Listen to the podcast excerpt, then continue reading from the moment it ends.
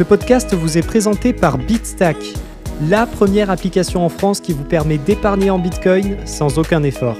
Pour en savoir plus et pour découvrir tous nos articles sur Bitcoin, rendez-vous sur bitstack-app.com. Bonne écoute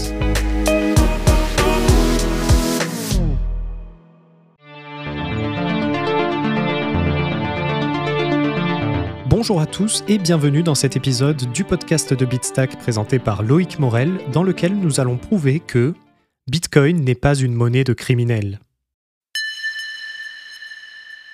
Le Bitcoin n'est pas une monnaie de criminels. Chapitre 1 Bitcoin est pour tout le monde.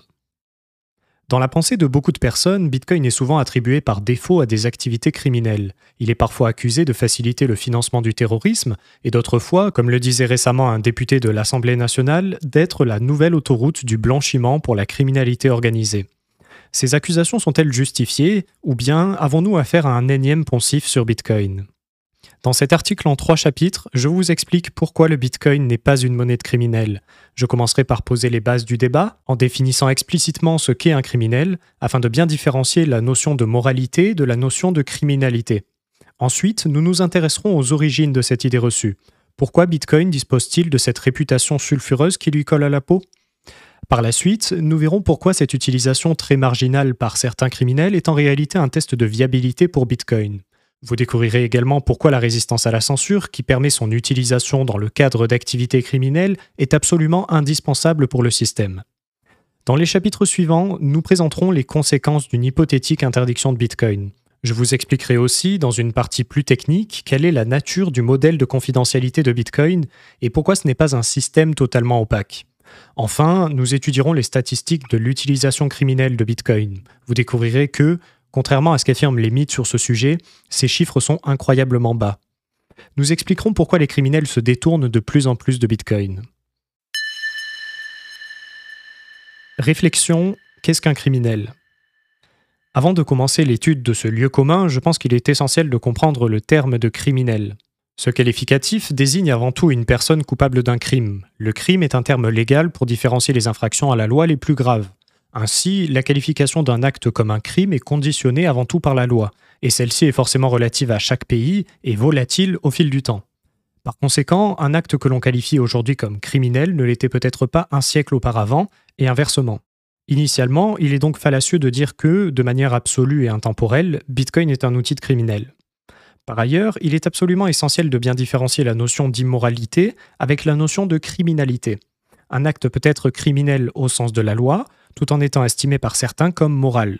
La moralité renvoie au respect de son éthique, et l'éthique n'est qu'une estimation subjective influencée par de nombreux facteurs complexes. Pour illustrer cela, prenons un exemple flagrant de conflit entre la criminalité et la moralité. Edward Snowden a commis des crimes au sens de la loi américaine en ayant rendu public des informations classées secrètes concernant l'existence de programmes de surveillance de masse gérés par les gouvernements américains et britanniques. Pourtant, près de la moitié des Américains ont jugé cet acte comme étant moral. En effet, selon un sondage mené par le centre de recherche Pew en 2013, 49% d'entre eux estimaient que la publication de ces informations a servi l'intérêt général de la population.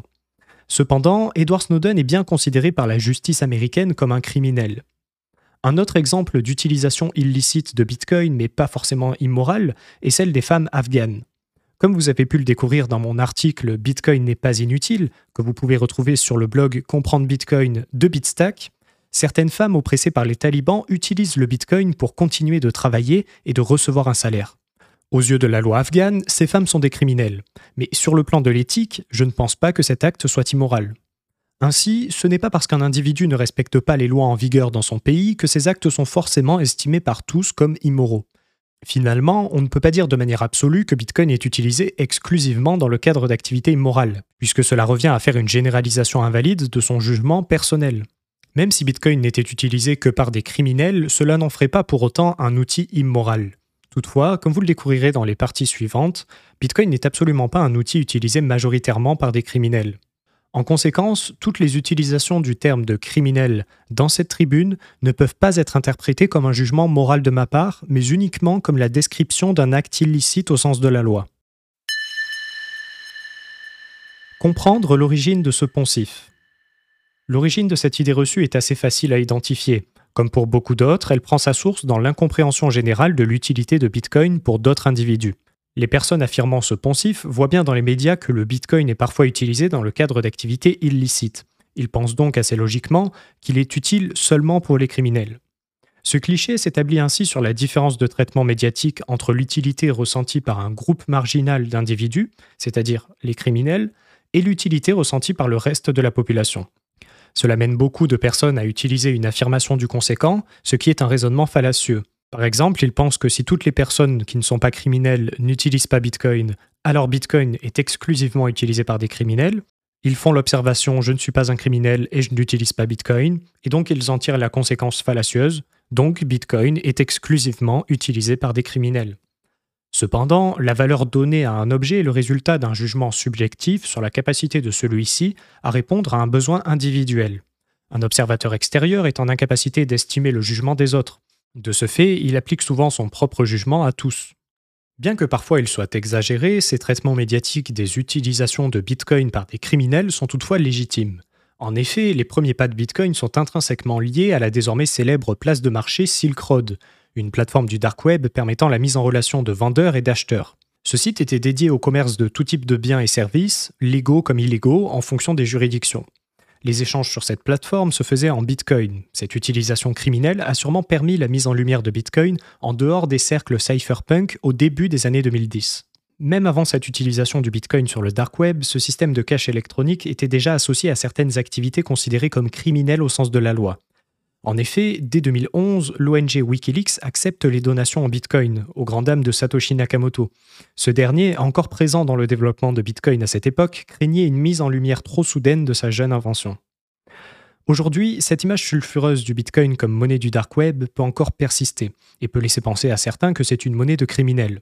Son utilisation dans le processus de paiement de certains rançongiciels, ce qu'on appelle les ransomware en anglais, a certainement aussi joué un rôle dans la construction de cette idée reçue. Cependant, comme vous le découvrirez dans les chapitres suivants, le Bitcoin est de moins en moins accepté sur ces places de marché. Par ailleurs, de plus en plus de rançongiciels mettent en place des pénalités pour les paiements des rançons en Bitcoin au bénéfice de crypto-monnaies disposant de meilleures caractéristiques pour la vie privée, comme Monero par exemple. Finalement, si le Bitcoin est utilisé comme monnaie par des criminels, c'est qu'il dispose d'une certaine forme d'utilité comme moyen d'échange. Ne serait-ce pas un signal intéressant que de voir le Bitcoin être très plébiscité par les criminels? L'utilisation de Bitcoin par des criminels est un test de viabilité. Sur ce point précis, les Bitcoiners ne sont pas tous d'accord entre eux. Certains, souvent partisans d'une institutionnalisation de Bitcoin, aimeraient seulement en observer des utilisations légales. D'autres se satisferaient d'une augmentation de l'utilisation de Bitcoin par les criminels. En effet, ce serait une preuve concrète que Bitcoin est très efficace et résilient comme moyen de paiement. Comme l'explique Parker Lewis dans son article Bitcoin is not for criminals, si Bitcoin peut fonctionner pour les criminels, il fonctionne pour chacun. Pour qu'il soit viable comme devise, il doit donc fonctionner pour tous, y compris les criminels. Si celui-ci est plébiscité par ces personnes, nous devons donc nous en réjouir au lieu d'essayer de le démentir. En effet, les criminels sont logiquement des cibles prioritaires pour les États. S'ils sollicitent Bitcoin malgré ces pressions, cela prouve que ce dernier répond parfaitement à ce pourquoi il a été conçu, c'est-à-dire être un système de cash électronique pair à pair. On peut voir cette utilisation illicite comme un essai pratique.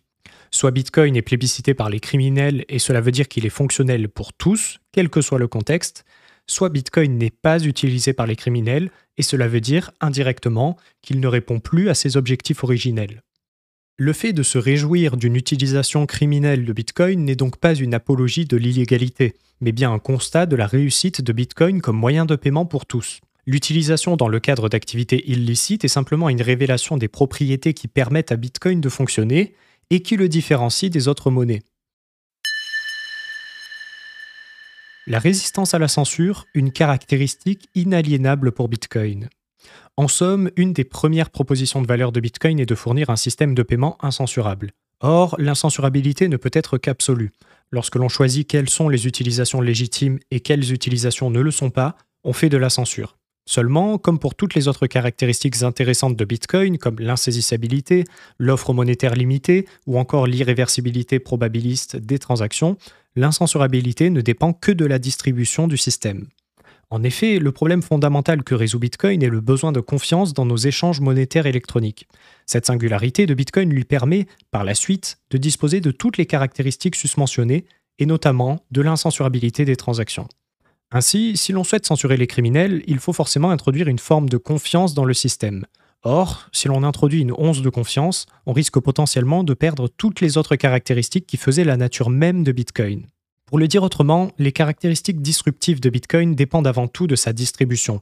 Sa distribution implique forcément l'incensurabilité, et l'incensurabilité implique une possibilité d'utilisation par les criminels. Il est donc essentiel que les bitcoiners l'assument. Oui, Bitcoin est un système de paiement ouvert qui peut être utilisé par des criminels, comme par n'importe quel autre individu, puisqu'il est résistant à la censure. Il en est ainsi, et l'on ne peut pas faire autrement.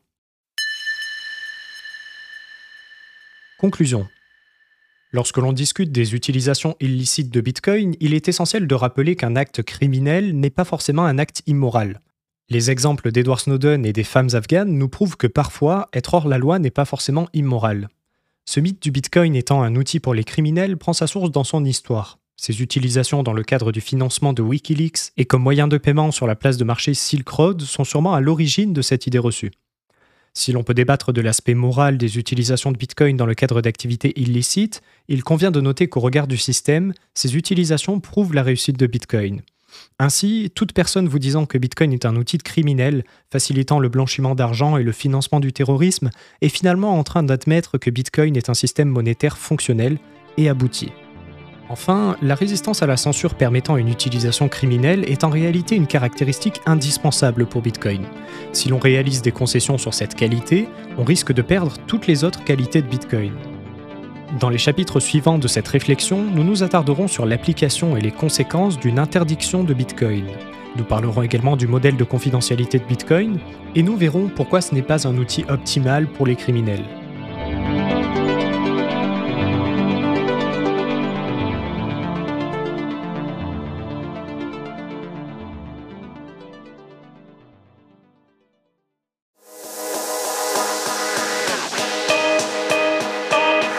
Si vous avez apprécié ce podcast, n'hésitez pas à vous abonner et à nous laisser une note. Pour retrouver l'intégralité de nos articles sur Bitcoin, rendez-vous sur bitstack-app.com.